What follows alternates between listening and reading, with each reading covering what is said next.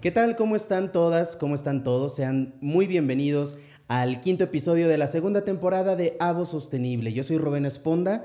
Estoy muy contento de estar con ustedes en un episodio más de este podcast. El día de hoy tenemos un tema que no podíamos dejar pasar. Un tema que honestamente, desde mi punto de vista, está poco visibilizado y muchas veces incluso es sorpresivo cuando nos hablan de esto, que es la participación de la mujer en la producción de aguacate en nuestro país. Para eso, el día de hoy voy a platicar con una mujer que sabe muchísimo del tema, con una mujer que tiene todas las credenciales para hablar de este tema. Ella es Carmen Orgel Aldaco. Ella es productora de aguacate Además eh, de ser hija de padres mexicanos, bueno, pues ella aprendió el amor al cultivo, el amor al trabajo, el amor al respeto por la tierra desde muy pequeña. Hace algunos años, por ahí del 2011, se hizo propietaria de Grupo Aguacatero Magnolias de Occidente. Además, es socia y fundadora de Reut Innovation SADCB, consultoría en gestión empresarial. Querida Carmen, gracias por aceptar la invitación a Avo Sostenible. ¿Cómo estás? Muchísimas gracias, muy bien. Encantada de estar con ustedes participando en este programa y desde que, bueno, estábamos en la antesala, pues platicando sobre algunos temas súper importantes que tienen que ver con esta parte de, género, esta participación que tenemos las mujeres en la industria. Y algo bien importante que se te olvidó comentar. A ver. dijiste, hija de padres mexicanos, sí, pero porque nací en Estados Unidos. Ah, ok. Como mis papás, como muchos mexicanos, migraron hace más de 50 años de Estados Unidos allá me tocó nacer accidentalmente y entonces desde ahí es que em, yo creo que tengo esa visión, ¿no? ¿Por qué tenemos que emigrar a otro país para construirnos una vida mejor? Cuando mis papás tuvieron la posibilidad de regresar a México hace 50 y, sí, 50 años, yo tengo un poquito más de 50 años, pero no lo quería decir, pero bueno, tengo más de 50 años. Regresaron a México hace 50 años incursionaron en la industria, incursionaron en la industria del aguacate y desde entonces pertenecemos ya a varias generaciones que estamos participando activamente en la producción de aguacate. bueno, y además me, platicabas que radicas en Morelia, Michoacán, entonces, bueno, eres más mexicana que el aguacate, ¿no? no, no, más mexicana. no, que, nos queda claro. No, los nopales, o sea. Muy bien, Carmen. Bueno, pues estamos aquí para hablar justamente de esto, ¿no? del tema de la mujer en la industria del aguacate del papel fundamental que juega, porque es cierto que eh, la industria aguacatera es enorme, ¿no? Y, me platicabas un poquito de la cadena, que lo hablaremos más adelante, ¿no? Cómo inicia la cadena de producción, cómo termina y cómo la mujer está en todos los pasos, desde el A hasta el Z.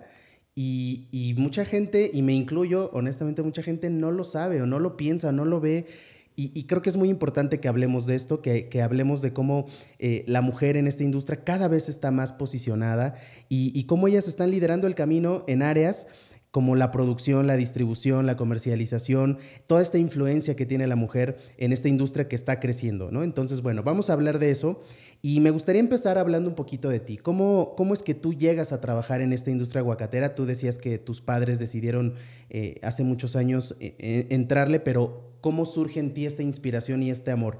Eh, ¿Fue una cosa de, pues, la sangre llama o de verdad te apasionó ver a tus papás? A mí me apasiona la tierra, me apasiona la tierra y yo creo que esta es una de las cosas, el regalo más grande que, aparte de la vida, que me dieron mis padres, ¿no? El, el poder apreciar, el poder sentir, el poder vivir en un lugar rodeado de naturaleza y el poder sentir el respeto hacia lo que nos da de comer, ¿no? Que es la tierra el poder sentir el respeto hacia esas manos que trabajan, hacia esos hombres y mujeres que invierten todo lo que tienen, su tiempo, su trabajo, sus ganas, sus sueños en un, en un espacio de tierra y ver crecer una planta, de acompañarla y ver los frutos que te da.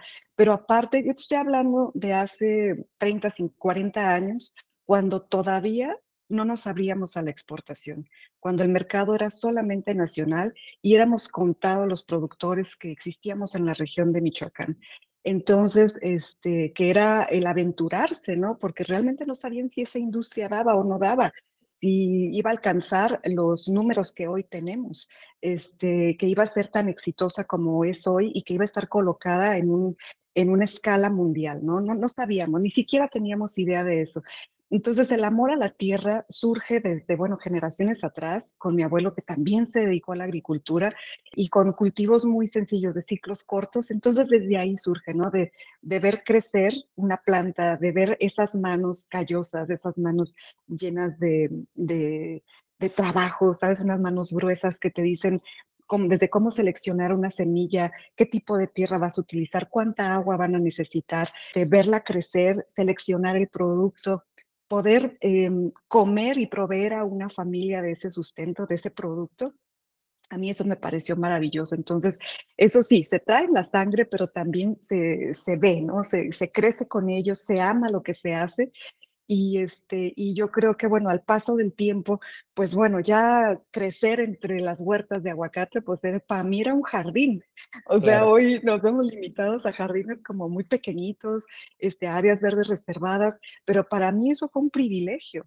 El, el poder crecer en varias hectáreas de, de, de plantaciones de aguacate, pues era que te perdías en la huerta y no pasaba nada, ¿no? O sea, alguien te encontraba y regresaba pero desde muy niños este, conocimos eso, desde muy niños mis hermanos y yo conocimos el amor al campo, conocimos este, cómo era que, que, hacían desde la, selección de la, de la semilla, cómo se injertaba un aguacate, cómo lo veías crecer, cuántos años toma para que un aguacate pueda producir, porque luego se imaginan que, bueno, se planta, se le echa agua y ya creció y empieza a producir, ¿no?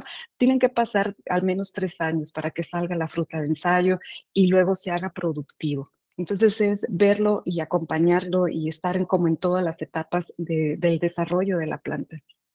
Sí, es todo, todo un proceso que, que, muy pocos conocen, ¿no? La verdad es que lo, lo dices muy bonito y lo platicas eh, de una forma muy romántica. Si pudieras tú en, en, pocas palabras, en un concepto, en una frase, definir lo que es para ti el cultivo del aguacate, ¿cuál sería? ¿Qué frase ocuparías?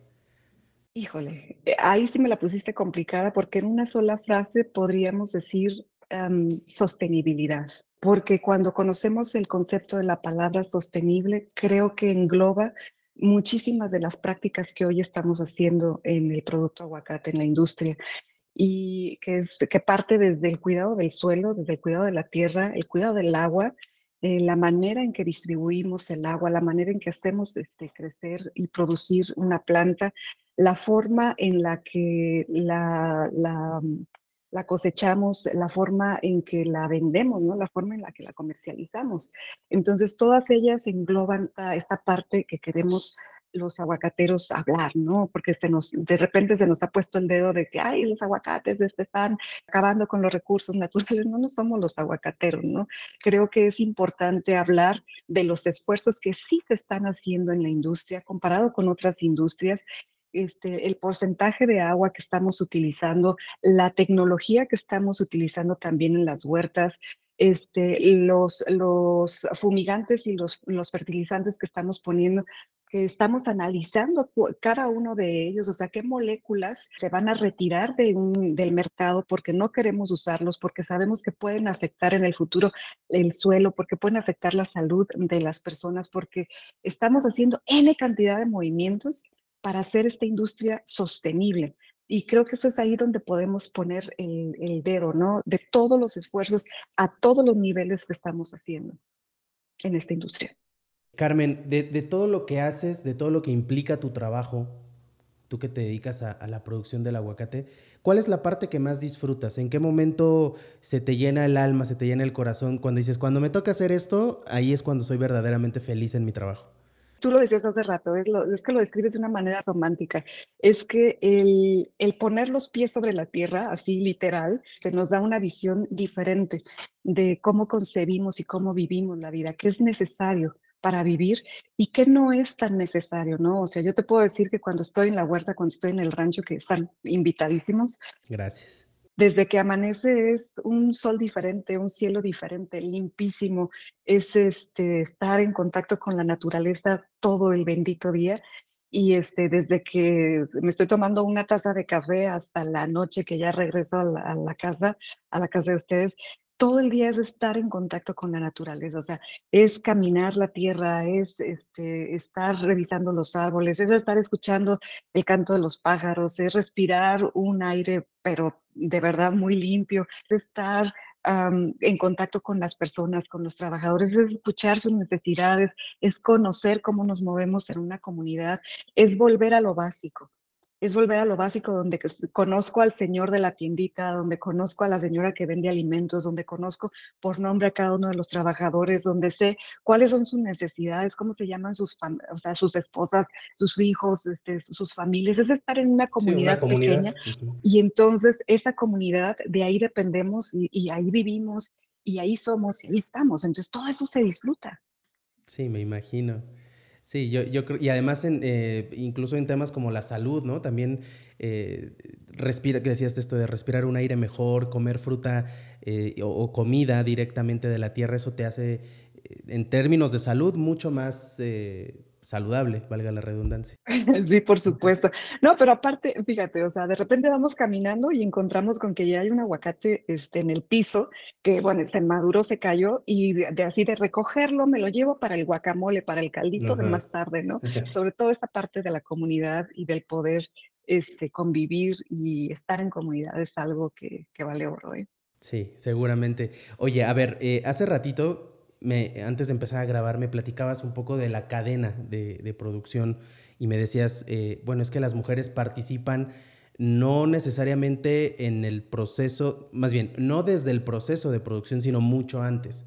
Eh, justo esta, esta pregunta que te voy a hacer va, va en ese sentido, ¿no? ¿Cómo, ¿Cómo percibes tú la labor de las mujeres en la cadena de producción de aguacate?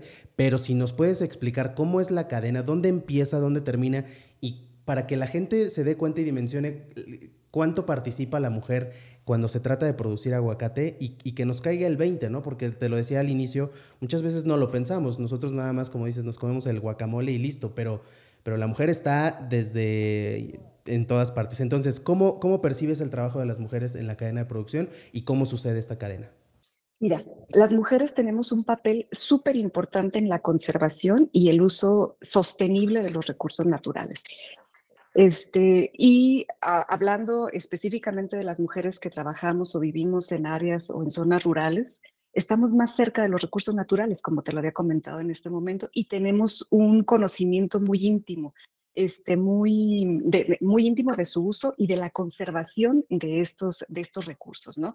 Por eso jugamos un papel clave, porque desde la mujer que trabaja en el vivero que es donde se seleccionan todas las semillas. El hueso del aguacate se selecciona desde donde se hace el injerto para producir la planta este, de tal o cual este, variedad, hasta la que llega, como yo, ¿no? que estoy en el área de, de producción, la que, bueno, ya, ok, yo fui al vivero, seleccioné mis plantas, me las llevo y las planto en la huerta pero también después de, plantarlo, bueno, vienen este, la, parte de la cosecha, después de la cosecha la parte de, llevarla a los empaques y la producción, pero en todos, en todos, en todos, en todos los eslabones está la mujer, en todos, te voy a decir por qué. Si eres hija, si eres esposa, si eres hermana, este, estás en todos, te voy a decir, porque desde las 4 o 5 de la mañana que nos levantamos para hacer labores, hay una estufa que se enciende, un café que se debe de preparar, alimentos para, para llevar, ya sea que los prepares para tu hijo, los prepares para tu esposo, los preparas para tu hermano, pero hay que eh, preparar alimentos para salir a trabajar al campo. Entonces, ahí estamos presentes todas las mujeres, todas, desde, desde las que estamos en los viveros, las que estamos en, en, este, en las huertas, pues, revisando nuestros árboles, acompañando a los trabajadores, las que están acompañando a los muchachos en las cuadrillas de corte para la cosecha, los que están este, en los empaques. Y te comentaba hace un momento, fíjate qué importante es hablar de esto de los empaques. Yo creo que son el 80% de la, de, de, la mano de obra que, que está en, en los empaques son mujeres. Por eso te decía hace un momentito, tenemos que hablar de, la participación, sí, en la industria, pero desde mucho antes, ¿no? Desde qué es lo que hacen. Estas actividades este, generalmente pasan desapercibidas y se dan como por sentado de que ahí están y siempre van a estar. Pero si no existiéramos las mujeres para preparar esto que es tan básico como es alimentarnos, ¿qué estaríamos haciendo, no? Este, eh, las muchachas que acompañan, las, las señoritas que acompañan a las cuadrillas, que están dirigiendo cuadrillas, aunque no me lo creas, traen una flota de 15 este, muchachos a los que tienen que estar dirigiendo y supervisando las mujeres que trabajan en los empaques, este, desde las seleccionadoras, la parte administrativa, este, todas estas mujeres de verdad son una parte importantísima y muchas de ellas ni siquiera conocemos sus nombres, ni siquiera conocemos, es más, ni sabíamos que existían estos como pequeños eslabones. Entonces, yo creo que, y eso lo mencionábamos hace un momentito, que para lograr esta sostenibilidad real en el campo es esencial que se empodere a las mujeres, pero sobre todo que se haga visible la actividad que tienen las mujeres, ¿no? Hace un momento estaba leyendo y fíjate qué importante, un dato que nos está dando este, las Naciones Unidas, que solamente el 13% de las mujeres poseen la tierra. O sea, ¿sabes lo que tenemos que hacer en este país para tener derecho a la tierra? Las mujeres. Pues tenemos que reformar este, pues algunas leyes. En Chiapas no se puede, no tenemos el derecho a la tierra las mujeres. La, herencia se traslada, se transmite a los varones, no a las mujeres. Entonces tendríamos que estar hablando desde ahí, desde qué estructuras necesitamos modificar para poder hacer visible nuestro trabajo. Y no solamente en el marco del Internacional de la Mujer, ¿no? Sino de verdad que esto sea real. Hablábamos hace unos días con una persona eh, justamente de APEAM sobre esta, este tema de la Agenda 2030. Y decíamos, bueno, hemos abrazado varios de estos, de estos objetivos, ¿no? Este, pero cuando le damos a un objetivo, inmediatamente, como por efecto dominó, tenemos que pegarles a otros. Y otros incluyen justamente la igualdad de género y la erradicación de la pobreza. Entonces, la igualdad de género y el empoderamiento de las mujeres son objetivos claves en esta agenda y son esenciales para lograr esos 17 objetivos desde esta perspectiva que yo te mencionaba hace un momento, estos ejes donde tenemos que erradicar la violencia y la pobreza, ahí le estamos pegando a muchas de las cosas que hoy las mujeres que vivimos en silencio, que vivimos este, de una manera invisible, este, podríamos a lo mejor tener mayores oportunidades de participar mayores oportunidades de crecimiento, mejores y mayores oportunidades de acceso a, créditos, por ejemplo, de acceso y derecho a la educación, de poder crecer y desarrollarnos este, de acuerdo a los talentos y de acuerdo a lo que hayamos elegido para nuestra vida, ¿no? Que creo que esos son de los derechos que todavía no alcanzamos a tener. Sí, yo creo que es un problema sistematizado, es un problema, como dices tú, no se trata de una solución y ya, ¿no? Es, es son muchos problemas alrededor, muchos factores sociales, políticos, económicos, eh, usos y costumbres, eh, pero, pero creo que de a poquito se han ido ganando ciertas batallas que todavía no son suficientes, pero que, bueno, son pequeños pasitos que se han ido dando y que que ojalá se den pasos más grandes en, menos, en, menor, en una menor cantidad de tiempo. Eh, desde tu perspectiva, ¿cómo ha cambiado la industria del aguacate en ese sentido a lo largo de, las, de los años respecto al papel de las mujeres? ¿Ha habido un avance? Yo creo que lo estamos haciendo en este momento. Yo creo que cuando reconocemos y valoramos los cuidados y el trabajo doméstico no remunerado, desde aquí estamos dando un paso, ¿no? Este, es hacer visible lo que todas las mujeres hacemos y obviamente, este, mm, ¿qué es lo que, lo que nos faltaría como complementar, no?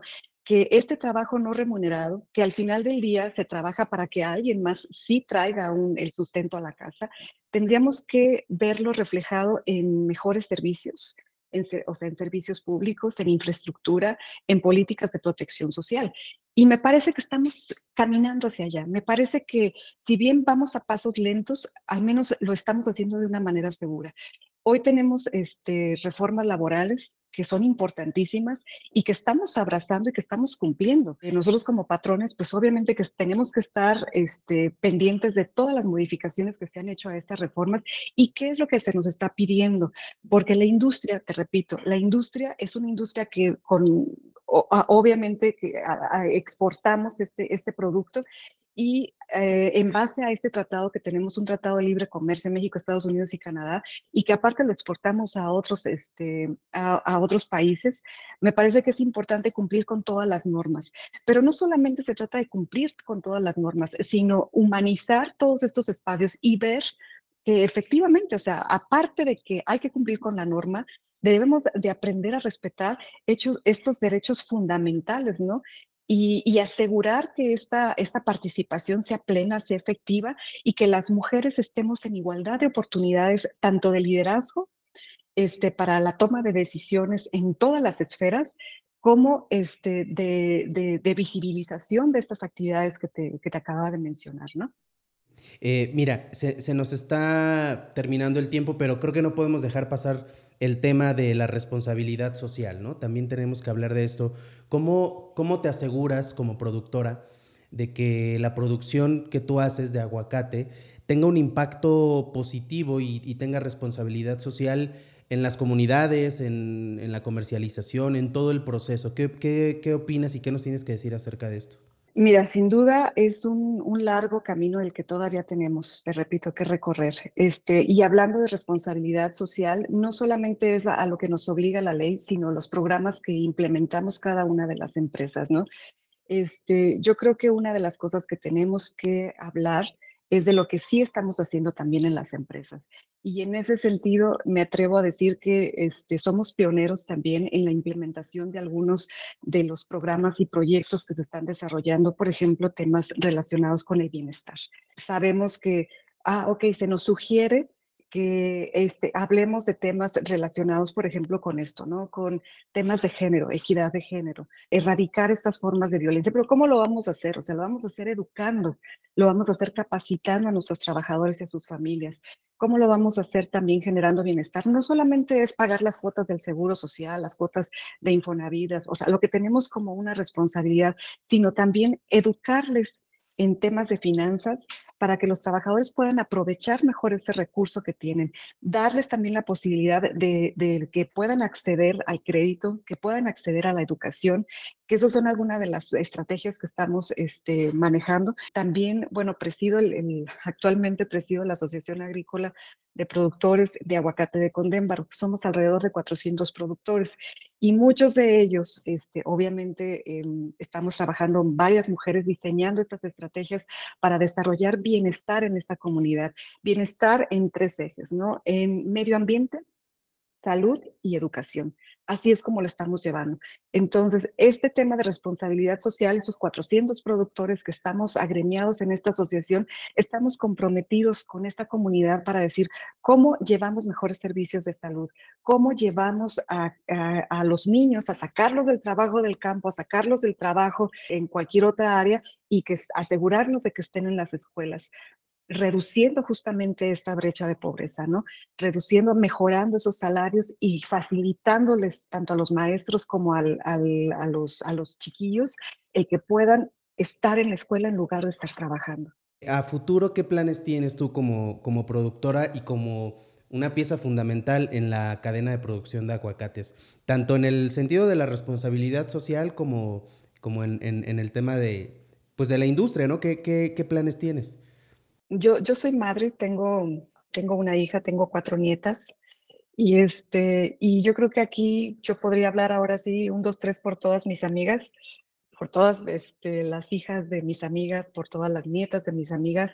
Y yo creo que podríamos hablar por todas las mujeres que, que están y no en la industria, ¿no?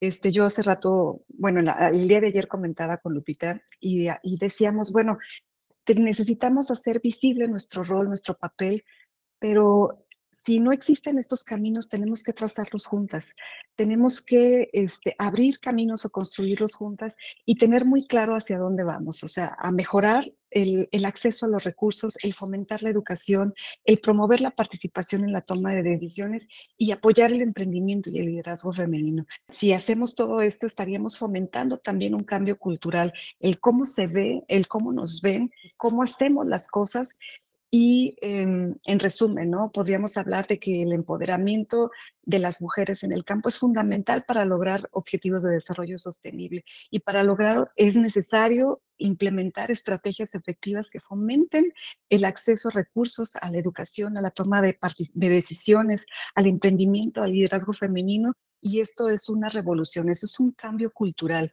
Y para eso necesitamos que las mujeres tengamos acceso, uno, a la información, Dos, a estos puestos de liderazgo. Tres, a que se nos permita opinar y tomar decisiones. Sí, definitivamente creo que es como dices tú, me gusta esa frase de si los, los caminos no existen, hay que trazarlos. Y, y Hacerlos juntas. Y, y espero que, que, así sea. Y sin duda lo que tú estás haciendo en tu industria y desde tu trinchera está, está funcionando.